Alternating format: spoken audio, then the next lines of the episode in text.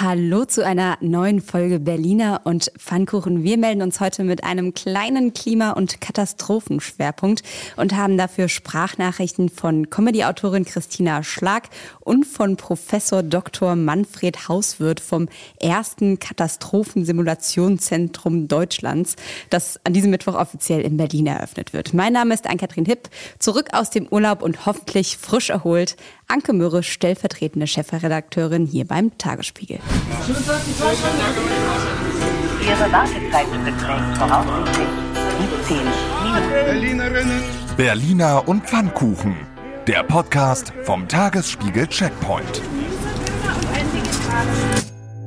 Ja, wir sind hier passend zum Thema gerade absolut im Tiefkrisenstimmungsmodus. Äh, ja. Anke, Anke guckt schon die ganze Zeit so ganz krimisch. Herbert Grönemeyer, für alle, die noch Tickets hatten und es bis jetzt noch nicht gehört haben, hat seine komplette Mensch-Tour abgesagt. Er hat Corona. Ja, richtig toll. Wald, ich hatte mich gefreut auf so ein schönes Waldbühnenkonzert nächste Woche.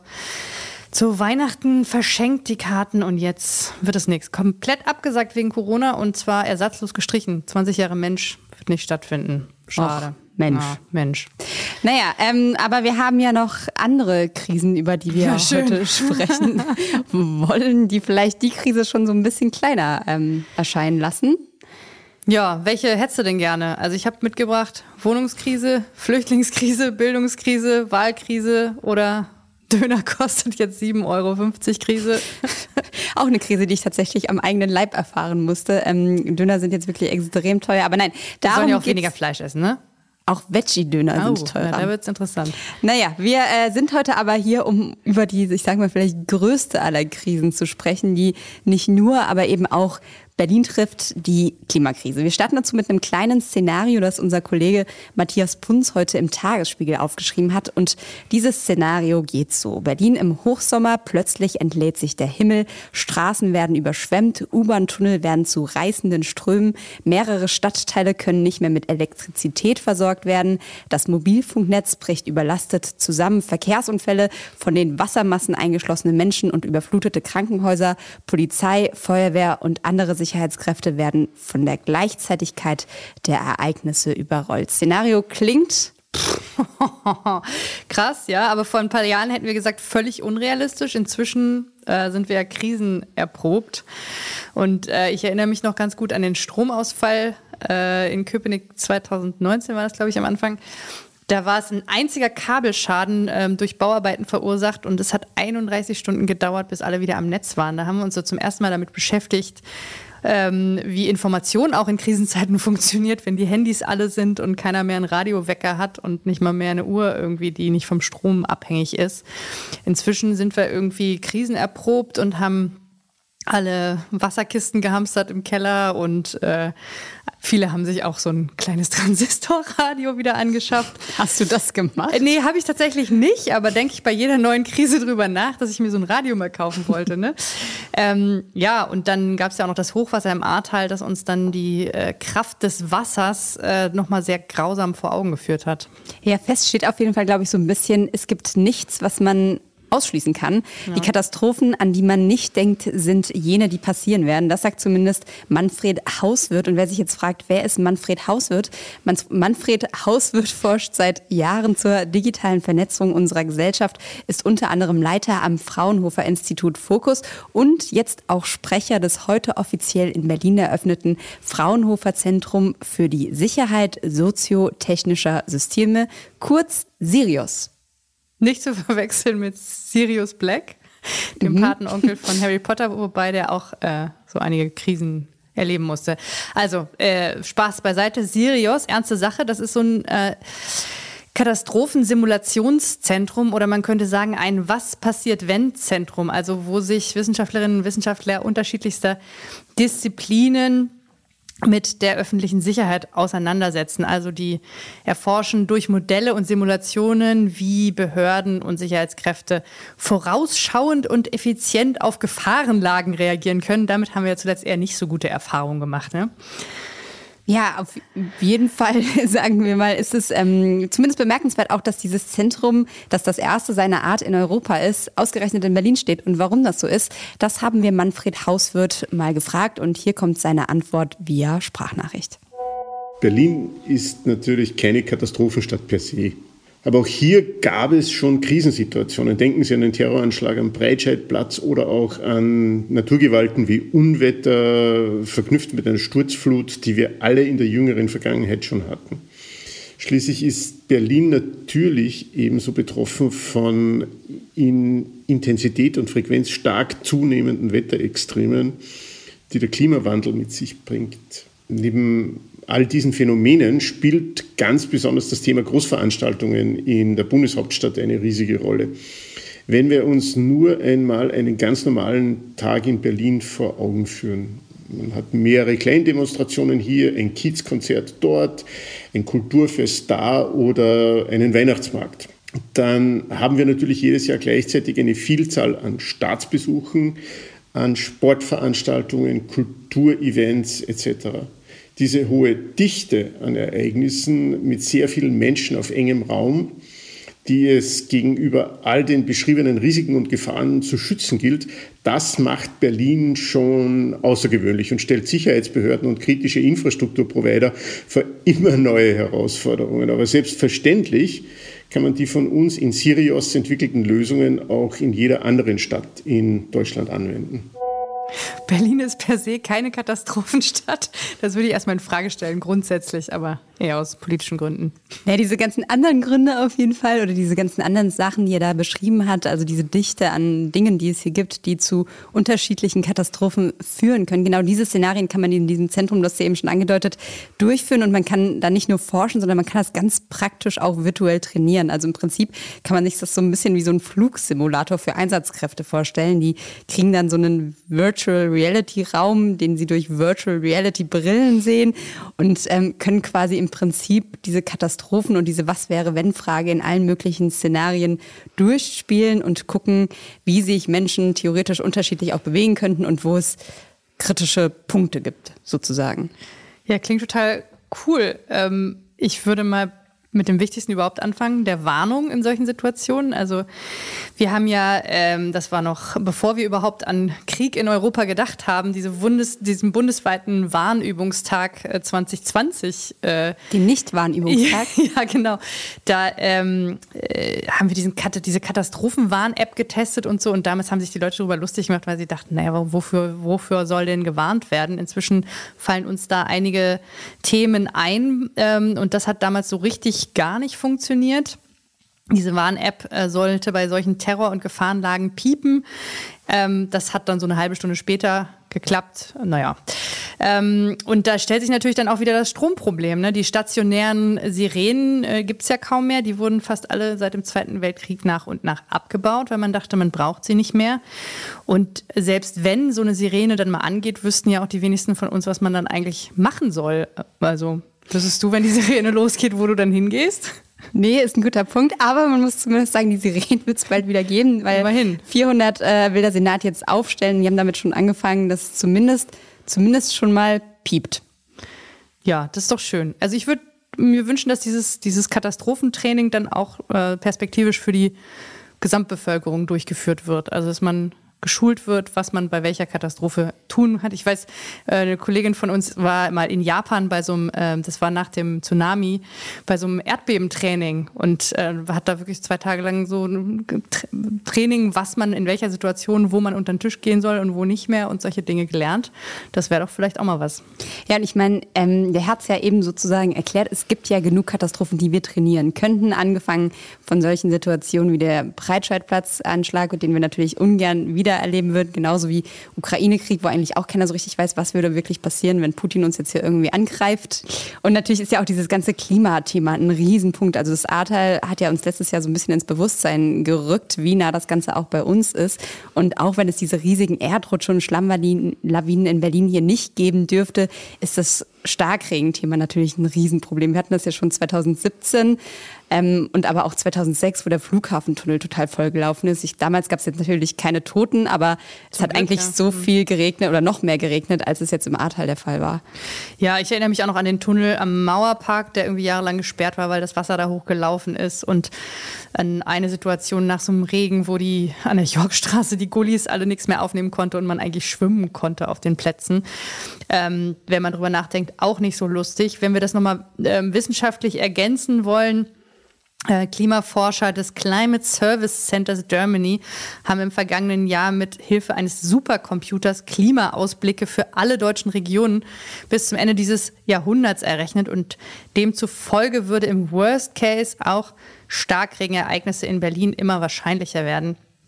Also ähm, ein paar Zahlen noch. Es gibt heute durchschnittlich 2,2 Starkregentage im Jahr, also mit äh, Tage, wo es mehr als 20 Liter äh, Wasser regnet äh, je Quadratmeter. Und bis 2099 sind es dann ähm, im, allerdings im Worst-Case-Szenario möglicherweise 1,3 Tage mehr. Ähm, ja. ja, das klingt ja erstmal alles, das ist immer, finde ich, so interessant bei diesen ganzen Prognosen. Das klingt alles nicht so super viel, aber wenn man dann mit den Wissenschaftlern und Wissenschaftlerinnen spricht, kommt da ja relativ schnell raus, dass auch diese kleinen Veränderungen schon ganz schöne Probleme uns bereiten können. Und das Gleiche gilt ja auch für diese ganzen Hitzeperioden. Also Berlin ist einer der Orte, der am stärksten getroffen sein wird vom Temperaturanstieg, weil sich in den Städten meistens die Wärmeinseln bilden. Und auch da kann es sein, dass sich äh, quasi Temperaturen bis 2099 klingt so bescheuert, 99 Luftballons, 99, wie auch immer, äh, um 3,5 Grad erhöht. Und das Spannende ist, wie gesagt, dass mit jedem Zehntelgrad eigentlich schon neue Extreme auch dazukommen können. Das heißt, so eine, so eine kleine Temperaturschwankung oder Steigerung, die erstmal irgendwie nicht so mega klingt, ist dann doch irgendwie mega kack. Und damit sind wir eigentlich auch schon bei unserem nächsten. Wie geht es weiter mit der Europäischen Union? Präsidentschaftswahlen in den USA, EU-Parlamentswahlen, geopolitische Krisen und wirtschaftliche Schwierigkeiten. Wir suchen Lösungen für diese Herausforderungen. Am 19. und 20. März auf der digitalen Europakonferenz von Handelsblatt, Die Zeit, Tagesspiegel und Wirtschaftswoche. Über die Zukunft Europas sprechen wir mit Bundeskanzler Olaf Scholz, Wirtschaftsminister Robert Habeck und vielen mehr. Kostenlose Anmeldung unter europe20xx.de. Thema. 사카로부터 중앙 Ja, Fridays for Future kennen wir schon. Jetzt kommt Comedy for Future. Im Berliner Schillertheater findet in den kommenden Tagen das weltweit erste Comedy for Future Festival statt, bei dem sich die ja, deutschsprachige Comedy-Szene, so kann man es glaube ich sagen, zusammentut, um ein lustiges Zeichen für Klimaschutz und nachhaltige Entwicklung zu setzen. Garantiert schreiend komisch und definitiv frei von erhobenen Zeigefingern sowie mahnenden oder gar moralisierenden Worten. So steht es jedenfalls in der Ankündigung. Mit dabei sind unter anderem anderem Eckhard von Hirchhausen, Olaf Schubert, Abdel Karim, Johann König, Katze Schröder, Horst Evers, Lisa Feller, Shahak Shapira und so weiter und so fort und auch ganz viele Wissenschaftler und Wissenschaftlerinnen, die mischen sich nämlich unter die ganzen Auftretenden, um auch etwas Expertise in die ganze Sache zu bringen. Klingt erstmal super ähm, und ich finde das äh, insofern phänomenal, weil ähm, irgendwie alle sich einig sind inzwischen, dass das Thema Klima super wichtig ist. Also da gibt es ja auch Umfragen, die das immer wieder bestätigen. Aber äh, wenn wir so die normalen Texte dazu machen, ähm, alles wird immer schön, so wie wir es eben auch aufgezählt haben im Prinzip, ja, es wird immer heißer, immer mehr Regen, aber Starkregen, es fehlt der, der nette Landregen, äh, Regen, wo der, den, den der Boden auch aufnehmen kann und so weiter und so fort das liest dann, wenn wir unsere Klickstatistiken zum Beispiel auf unserer Homepage angucken, äh, interessiert es dann doch relativ wenige Leute. Also da gibt es irgendwie eine Diskrepanz und dieses mit erhobenen Zeigefinger, esst kein Fleisch mehr, macht nur noch Urlaub in der Uckermark und so weiter. Das funktioniert irgendwie nicht. Und ähm, liegt das an der Uckermark? äh, ja, ich glaube, die Leute können halt nicht so viel Krise aufnehmen. Und da finde ich das eine coole, einen coolen Ansatz, da mit Comedy ranzugehen. Und weil wir ja ein witziger Podcast sind, haben wir Christina Schlag vom Funk-Satire-Format Browser Ballett die ebenfalls beim Festival mit dabei sein wird, gefragt, was sie unseren Berliner Zuhörerinnen und Zuhörern sagen würde, wenn sie genau eine Minute Zeit hätte, um ihnen die Klimakrise humoristisch näher zu bringen. Sie hat es in einer Minute vier geschafft. Los geht's. Okay, dann versuche ich es mit einer kurzen Geschichte. Mitten in der Stadt finden zwei Menschen eine sehr große, tickende Bombe. Zuerst schrecken sie zurück, dann sehen sie aber, dass der Counter auf 30 Minuten steht. Also noch genügend Zeit. Deshalb geht einer von ihnen erstmal, Sie wissen schon, äh, zum Späti. Eine Passantin kommt hinzu und zuckt die Achseln. Sie habe die Bombe schon gesehen, da war der Counter auf 30 Stunden.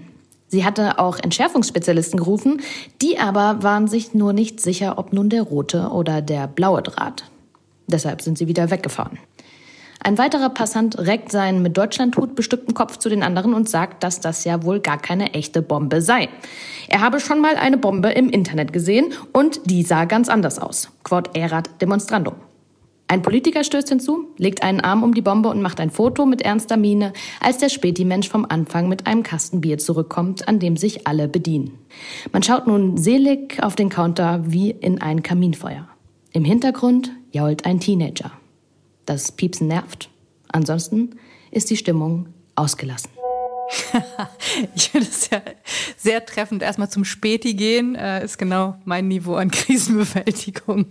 Ansonsten würde ich sagen, Klimakrisenbewältigungsmodus ziemlich gut getroffen. Oder? Ja, ich, ich würde auch einfach teilt diesen Podcast und nehmt diesen Part raus und macht den so als gute Nachtgeschichte irgendwie. Fände ich so als so abends noch mal kurz die tickende Bombe äh, könnte könnte kultig werden. Aber das Ding ist ja tatsächlich dieses Humors, wenn man trotzdem lacht. Es gibt ja etliche Studien, das haben wir natürlich rausgefunden, weil wir einfach jetzt mal nachgegoogelt haben, sonst wüsste ich das auch nicht, äh, die sich mit Humor und Klima beschäftigen. Also Probanden in den USA haben zum Beispiel irgendwie vom das Satire-Magazin The Onion gezeigt bekommen, dass sich über Menschen lustig gemacht haben, die den Klimawandel als Lüge sehen. Und danach gab es ein signifikant höheres Bewusstsein für die Realität des Klimawandels. Man muss sagen, es gab nur 141 Teilnehmer, also so halb wissenschaftlich valide. Aber es ist ja schon so ein bisschen so, dass wenn man was über, über Humor, witzig, ja, es Humor, witzig, Anke, dein Part. es funktioniert meistens besser, ne? Also man kriegt die Leute halt, man kriegt die Aufmerksamkeit der Leute ähm, damit. Also die Geschichte von, die Christina gerade erzählt hat, ist natürlich großartig. Das, das zeigt genau, es ist runtergebrochen und jeder findet an irgendeinem Punkt äh, sich selber wieder. Und ich glaube, das ist das, äh, was man erreichen kann und dann hat man die Leute gepackt. Ähm, ich erinnere mich an den Auftritt äh, von Florian Schröder, war das, glaube ich, der da vor, vor Querdenkern mal gesprochen hat und am Anfang bejubelt wurde und dann sieht man immer, wie die, wie die Irritation einsetzt bei den Leuten. Ne? Und die hätten ihm niemals zugehört, wenn der nicht, äh, wenn der nicht in diesen, in diesen Humormodus reingekommen wäre. Und ich, äh, ich glaube, da hat er einiges ausgelöst bei einigen Leuten. Das ist natürlich super, wenn, wenn der Humor das schafft. Und was Humor alles schaffen kann, diese Frage haben wir Christina Schlag dann auch nochmal gestellt. Nämlich, ähm, wir machen es hier am kleinen Denken, deshalb haben wir sie einfach gefragt, kann Humor die Welt retten? Ja, ob der Humor die Welt retten kann, da bin ich mir ehrlich gesagt nicht so sicher. Aber das ist auch gar nicht so schlimm, weil ich glaube, das ist auch gar nicht seine Aufgabe. Also für mich kommentiert der Humor immer das Zeitgeschehen und das ist auch gut so. Aber man kann ihn natürlich schon nutzen, um ähm, subtil auf Missstände aufmerksam zu machen, weil man schwierige Themen eben anders ansprechen kann, als es jetzt zum Beispiel der Journalismus macht. Und durchs Lachen bekommt man einen anderen Zugang zu den Zuhörenden und befreit sie so ein bisschen für einen kurzen Moment von ihrer Verantwortung und nimmt damit auch ähm, die Gravität aus dem schwierigen Thema, sodass man nicht gleich das Bedürfnis hat, wegzulaufen, sondern sich vielleicht auch mal neue Gedanken macht und Dinge aus einem anderen Blickwinkel betrachtet. Insofern denke ich, dass Humor uns schon helfen kann, die Welt zu retten, weil er uns äh, lehrt, ein bisschen entspannter und offener zu sein und vielleicht auch dazu führt, dass wir mehr und besser miteinander reden. Ja. Mehr muss man dafür eigentlich dazu gar nicht sagen, oder? Nö. Ping-Pong? Ping-Pong. Nach Eurovision kommt jetzt Eurovision. In Berlin beginnt heute der Gesang- und Tanzwettbewerb für jüdische Jugendliche zwischen 10 und 20 Jahren aus Europa. Veranstalter ist der Zentralrat der Juden in Deutschland. Motto The Show Must Go On. The Show Does Not Go On gilt für 300 Berliner Beschäftigte von Gorillas. Der Lieferdienst trennt sich von der Hälfte seiner Verwaltungsangestellten in der Berliner Zentrale, um, Zitat, den Weg zur Profitabilität zu bestreiten. Den kriminellen Weg haben in der Nacht zu Dienstag offenbar Linksextreme gewählt und das Privatauto einer LKA-Beamtin angezündet. In einem Bekennerschreiben, das im Internet veröffentlicht wurde, schreiben die mutmaßlichen Täter, sie hätten sich darauf begrenzt, einen Sachschaden zu verursachen, auch wenn sie ihre genaue Adresse kennen und sie physisch und direkter hätten treffen können. Zitat Ende. Politik und Polizei verurteilen den Anschlag aufs Schärfste völlig zu Recht. Wir bleiben bei Autos, kommen aber zu einem ganz anderen Thema. Das Bezirksamt Lichtenberg verhökert in einer Sammelversteigerung ab dem 17. Juni abgeschleppte und nicht abgeholte Fahrzeuge. Besichtigen könnt ihr die 156 Exemplare bis dahin schon mal dienstags und donnerstags auf dem Abstellplatz. Da gibt es zum Beispiel den Mercedes Sprinter als Wohnmobil mit Zulassung aus dem Jahr 2002 oder ein Moped Boschen Buffalo Speedy, Aha. Zulassungsjahr unbekannt. Aber Vorsicht, die Fahrzeuge sind zum Teil nicht mehr fahrbereit und Schlüssel und Papiere gibt es in der Regel auch nicht. Ja, schade, aber kann man ja immer noch drin wohnen. Ne?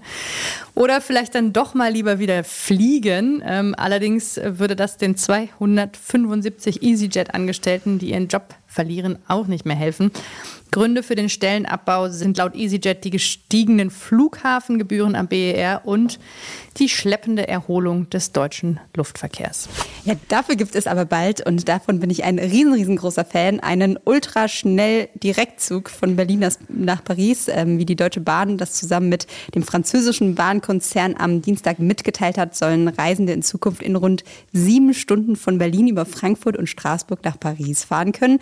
2020 hatten sich laut den Betreibern schon die Hälfte der Reisenden zwischen Frankfurt und Paris für den Zug statt für das Flugzeug entschieden. Très bien.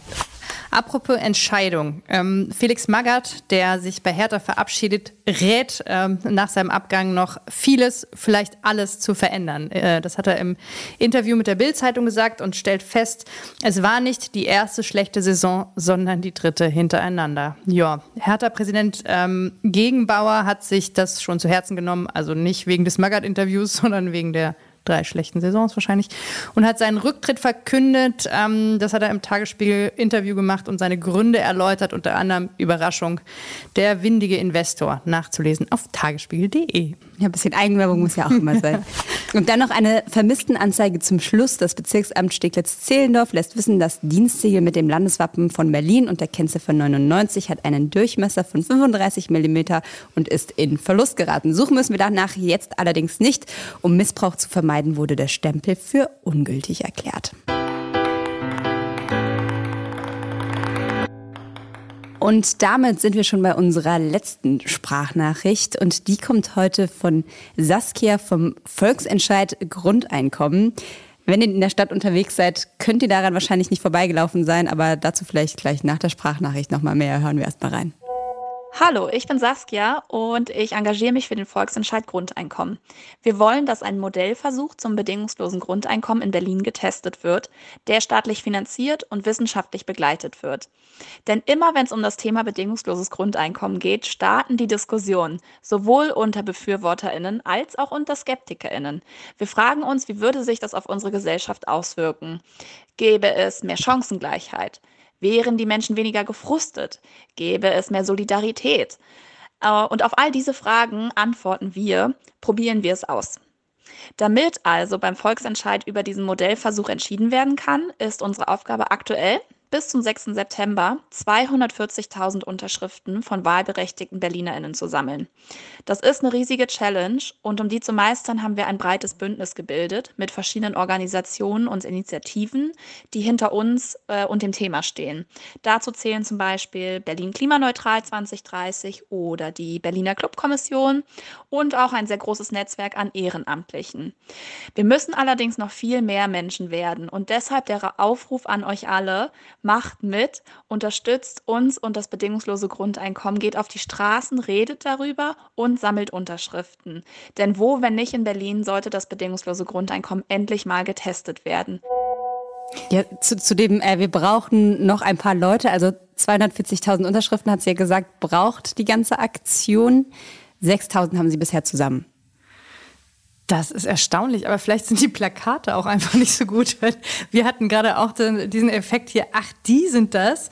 Ähm, wenn ihr, ähm, apropos auf die Straße gehen, äh, mal irgendwo in Berlin herumgelaufen seid, das sind diese rosa Plakate, die überall hängen, mit so schönen Slogans wie mehr Zeit für Oma, mehr Sex, probieren wir es aus. Nicht in Kombination zu genießen. ähm, ja, man denkt erstmal so, ja, würde ich total zustimmen und dann weiß man auch nicht so genau weiter. Weiß auch nicht. Also, ähm, aber fest steht ja auf jeden Fall, dass Sie gerne hätten, dass äh, die Leute, um nochmal so ein bisschen Fakten bei die Fische zu geben, äh, 1200 Euro im Monat bekommen. Die planen dann im Prinzip, dass es so eine Art Modellversuch wird, an dem 3500 Leute teilnehmen sollen. Und es gibt zwei Gruppen. Die eine Gruppe kriegt das Grundeinkommen, die andere nicht. Und dann kann man gucken, wie sich die Vergleichsgruppen verhalten und ob dieses Grundeinkommen was gebracht hat. Ich weiß nicht, was würdest du machen mit 1200 Euro im Monat fix? Ähm, Miete bezahlen oder wieder zum Späti gehen. ja, also ich bin, äh, Modellversuch finde ich immer gut. Ist ja so ein, so ein wissenschaftlicher Feldversuch mit zwei Gruppen, finde ich eigentlich eine ganz gute Idee. Ansonsten bin ich eher skeptisch, weil ich, äh, wenn man mir was einfach so gibt, zur Faulheit neige und die Befürchtung habe, dass das vielen so geht. Aber setzt vielleicht auch kreative Energie frei. Vielleicht würde der Podcast dann nur noch an einem Tag erscheinen.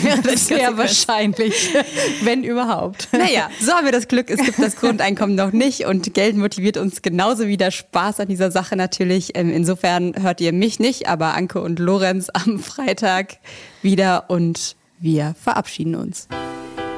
Das war's, Berliner und Pfannkuchen. Mein Name ist Ann-Kathrin Hipp. Mit dabei war Anke Mürre, Redaktion Johanna Voss, Produktion Andreas Steile, der Apparat, Musik Anke Mürre und ich wünsche schon mal ein schönes Wochenende.